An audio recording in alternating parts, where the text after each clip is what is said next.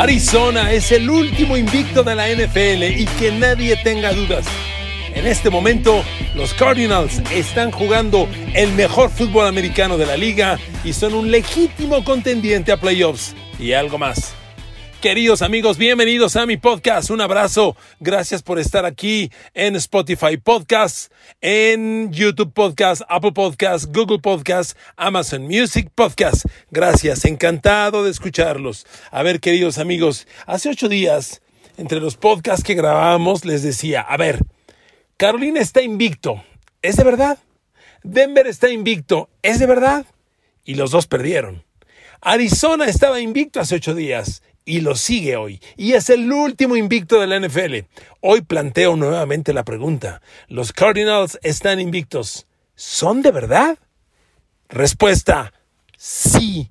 Vehemente, sí. Claro que sí. Este equipo está bien armado.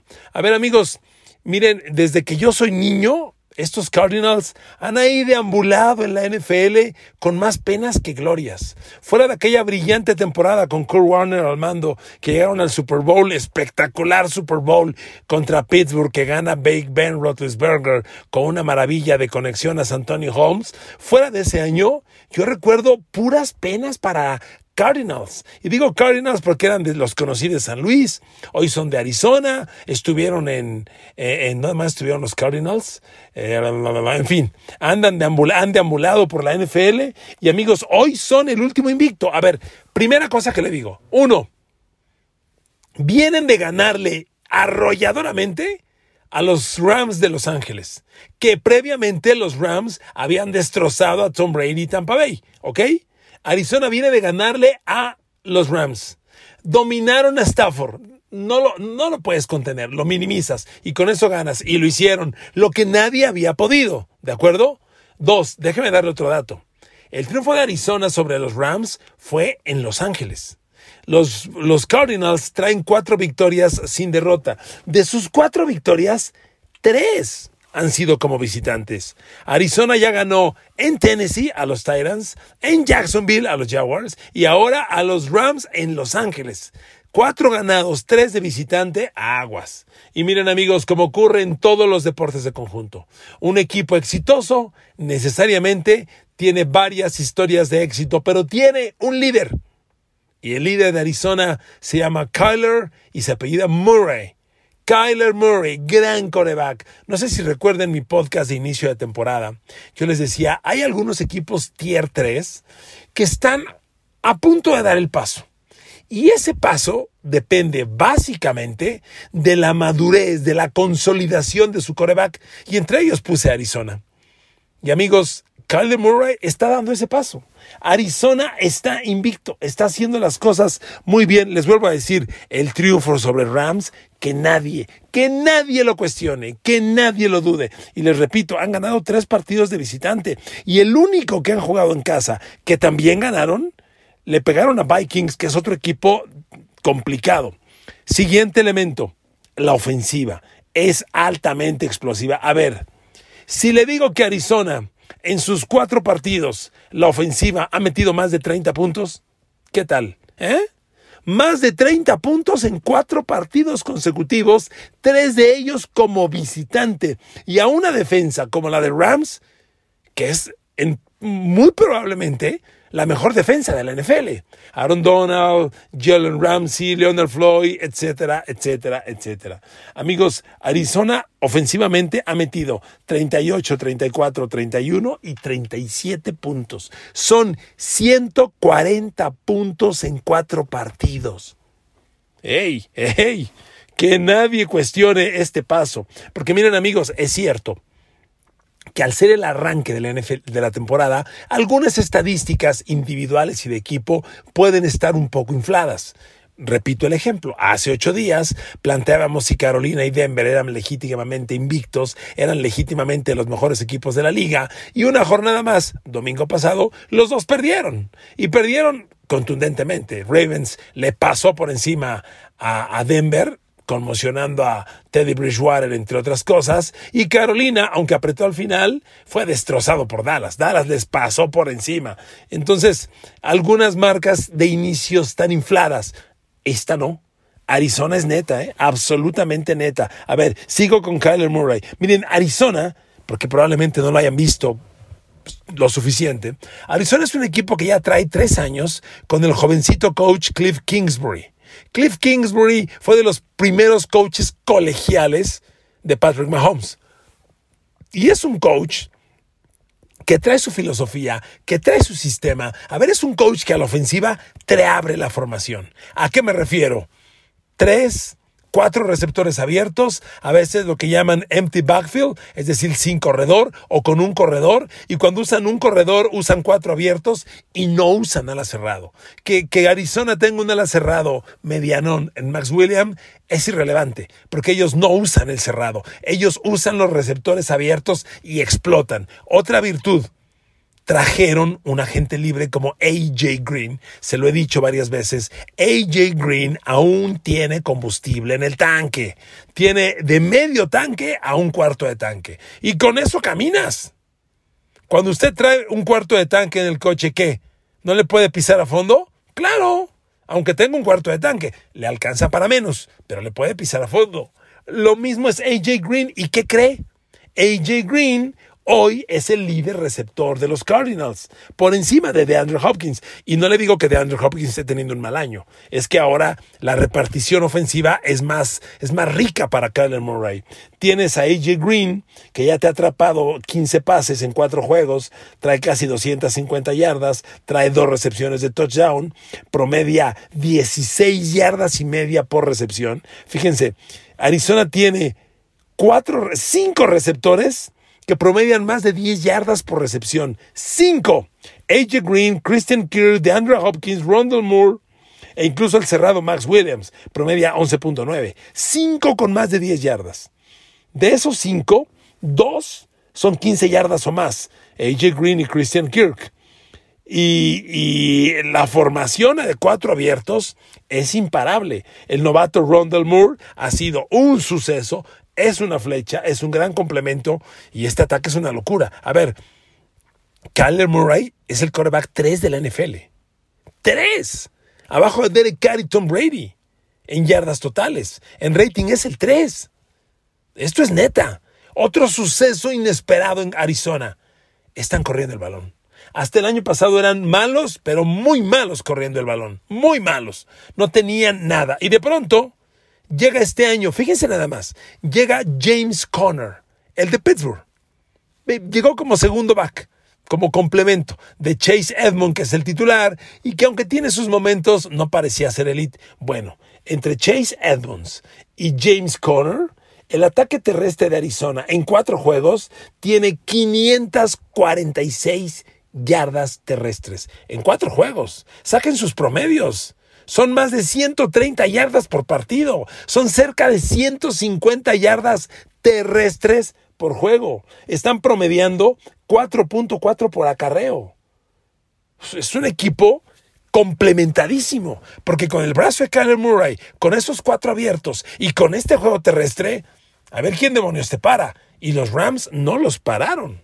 Arizona le pasó por encima a Aaron Donald, a Jalen Ramsey y compañía. Les metieron 37 puntos. Y luego viene una defensa que sin ser elite, tampoco es mala, ¿eh? Tampoco es mala. Arizona tiene una cosa, su defensa está generando jugadas grandes. Jugadas muy grandes. Particularmente, amigos, particularmente robos de balón. Cuando tú robas el balón, haces maravillas. Permítame regresar a la ofensiva, que me brinqué un dato importante. Arizona, como le decía yo, es la ofensiva más anotadora de la NFL en cuatro partidos. Y cuatro partidos elite.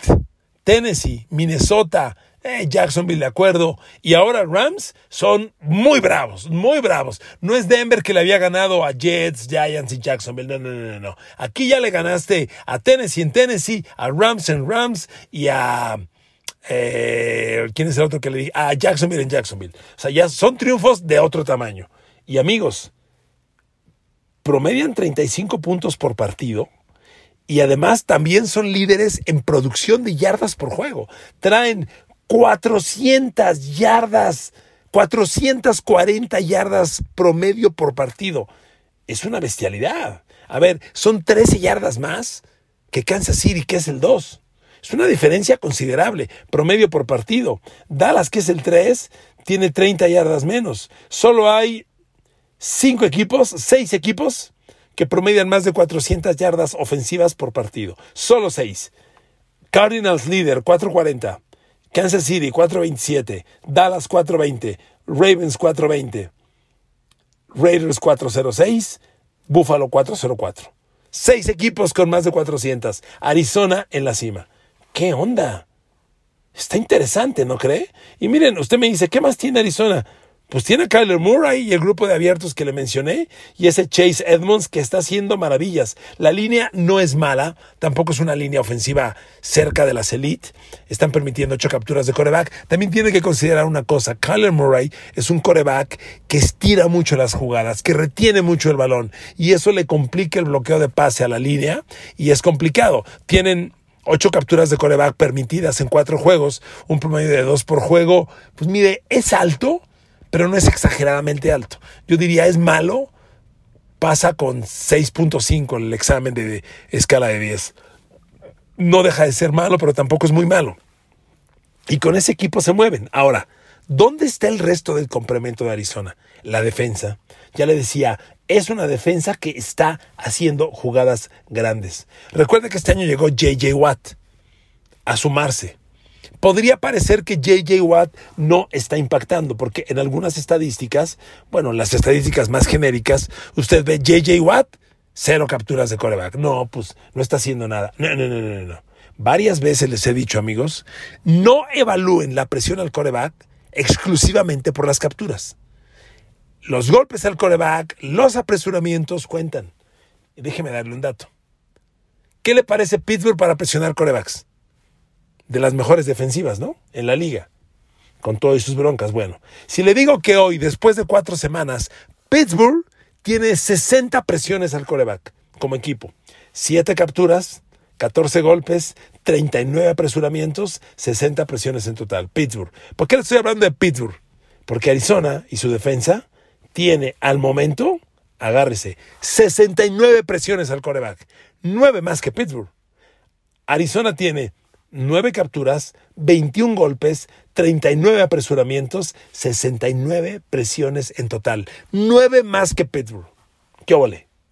Amigos, Arizona tiene las armas para acosar a los corebacks. Chandler Jones, líder de este, no, mentira. JJ Watt, que tiene cero capturas de coreback, es el jugador que más está presionando a los corebacks. ¿Por qué? Porque aunque tiene cero capturas, tiene cinco golpes, 12 apresuramientos.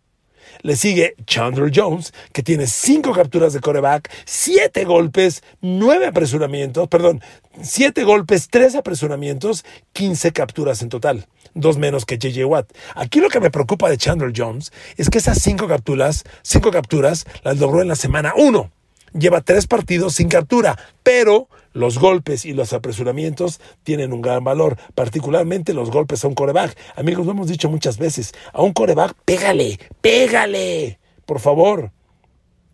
Eso es muy importante. Y Arizona tiene nueve golpes a los corebacks en, ocho, en cuatro partidos, son dos por juego. Pittsburgh tiene 21 golpes, ahí sí hay una diferencia. Hay que pegarle más a los corebacks, Arizona. Hay que pegarles más. Y entonces, nueve capturas, 21 golpes, 39 apresuramientos, 60 presiones totales para Arizona. Se complementa en este renglón Marcus Golden, su linebacker exterior, que tiene buenos números, tiene 12 presiones totales, dos capturas, tres golpes, siete apresuramientos. Entonces, pues Arizona sí está haciendo la chamba. Y cuando haces esa chamba interiormente, pues las intercepciones, las intercepciones se dan.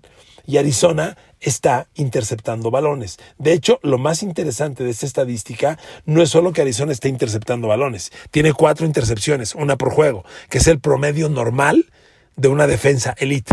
Una defensa elite acaba con de 16 a 20 intercepciones al año una por partido, un poquito más. Arizona trae una por juego, está muy bien. Hoy el líder interceptor de la liga en equipo es Dallas con 8. Sigue Buffalo con 7, empatado con Nueva Orleans. Y luego viene Arizona con 4, empatado con Denver y con los, Chargers. Amigos, Cuatro intercepciones es una buena cifra. Esas cuatro intercepciones son resultado de la presión a los corebacks. Ahí está. Y es donde Chandler Jones, JJ Watt, Marcus Golden están haciendo la chamba. Sin duda. Jordan Hinks, el linebacker interior, otro muy bien. Y ese par de chavos que a mí me fascinan. Isaiah Simmons y Sabin Collins. Qué chavos, qué bruto, qué pareja. Les he comentado varias veces de ellos. Isaiah Simmons, el linebacker que el año pasado fue primera de draft, cuarta global de Clemson, de los Tigres, pero increíblemente en el combine previo al draft, Isaiah Simmons fue más rápido que todos los corredores, fue más rápido que todas las alas cerradas y fue más rápido que muchos receptores abiertos. Un linebacker. Isaiah Simmons. Ese es. Y hoy que usted ve los números de Isaiah Simmons, está haciendo muchas cosas. Déjeme darle con, con claridad qué números trae Isaiah Simmons para que usted sepa lo que está haciendo este chavo. Isaiah Simmons trae tres presiones al coreback, cero capturas, un golpe y dos apresuramientos. Así lo ha logrado. Tiene 24 tacleadas totales, que como individual en el equipo es el líder tacleador, 24 capturas. Le sigue Jalen Thompson con 22 y Jordan Hinks con 22. ¿Ok? 24 capturas. Defendiendo pase. Déjeme decirle, ¿dónde está defendiendo pase? Déjeme encontrarlo, déjeme encontrarlo. A ver, ¿dónde está la estadística de coberturas? Aquí está, coberturas. Isaiah Simmons. Aquí está. Le han lanzado 11 pases, perdón, le han lanzado 16 pases. Le han completado 11, que es alto, 68%. Ha permitido 109 yardas. En cuatro partidos es permitir 25 por juego. Después de la recepción permite 52 yardas. No le han metido pase de touchdown y ya interceptó uno. Ese es Isaiah Simmons, el gran líder tacleador de esta defensa que a mí me encanta. Y el perímetro que no tiene malas cosas. Recuerden que Arizona dejó ir al corner legendario Patrick Peterson, ahora está en Minnesota si no estoy mal, y lo reemplazaron por el veterano Robert Alford. El otro corner es Byron Murphy. Son los dos corners de Arizona, Robert Alford y Byron Murphy. Déjeme darle sus números al momento para que usted vea cómo, cómo se están comportando. Robert Alford, en cuatro partidos le han completado 14 pases. Esto es menos de cuatro por juego. Ha permitido un touchdown y cero intercepciones. Grandes números de Robert Alford. Y Byron Murphy le han completado 11 pases en cuatro partidos. Esto es menos de tres por juego.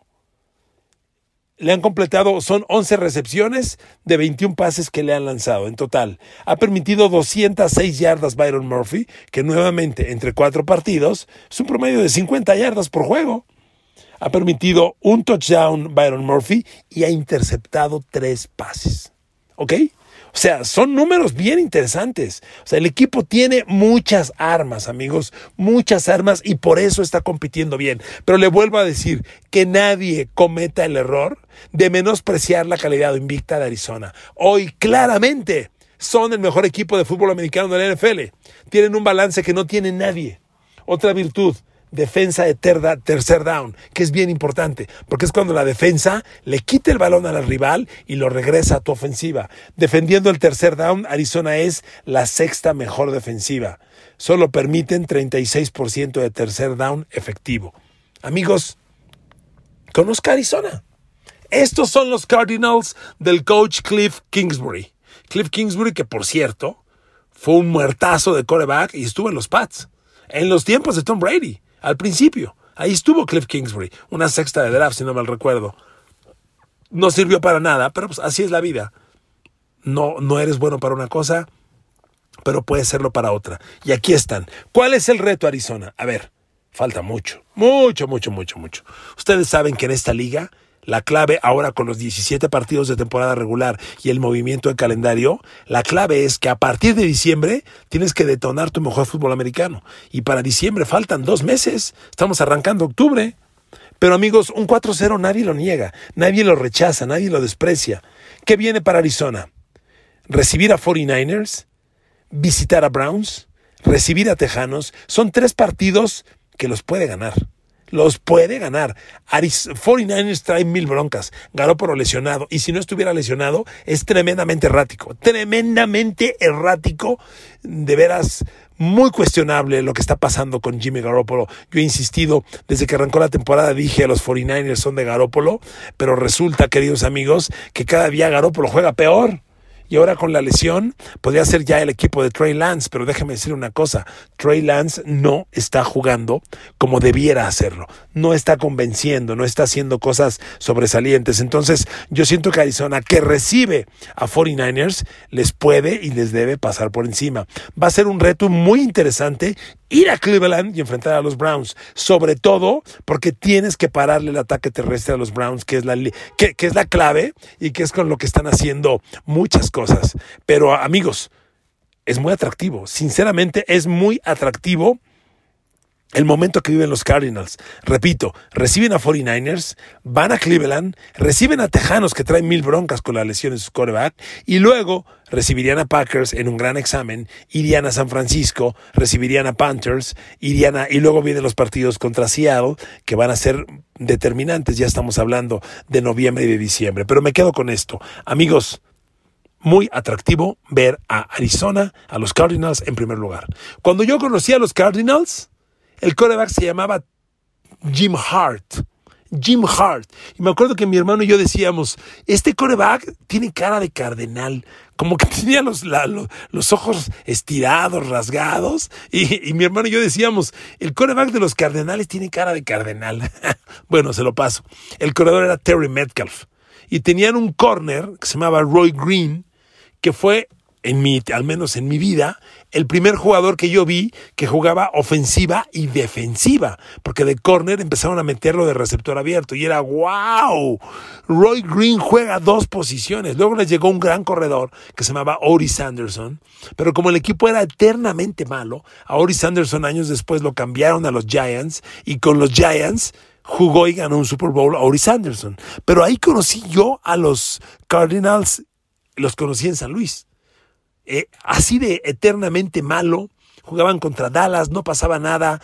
Vino la gran época con, con Kurt Warner, aquel Super Bowl, la era de Larry Fitzgerald. Qué lástima que a Larry Fitzgerald nunca le tocó ganar un Super Bowl, aunque jugó uno y jugó un gran partido. Amigos, tampoco vendamos humo. Hablar de Super Bowl en la semana 4 es una locura. Pero dejo bien claro cómo arranqué el podcast. Que nadie tenga duda Hoy los Cardinals son el mejor equipo de la NFL y tiene todas las herramientas para pensar con ellos grandes cosas. La clave es jugar a este nivel en diciembre. Para entonces, te quiero ver. Gracias por escucharme. Los abrazo, los quiero y las quiero mucho. No se quiten el cubrebocas y que Dios me los bendiga a todos y a todas. Abrazo, gracias.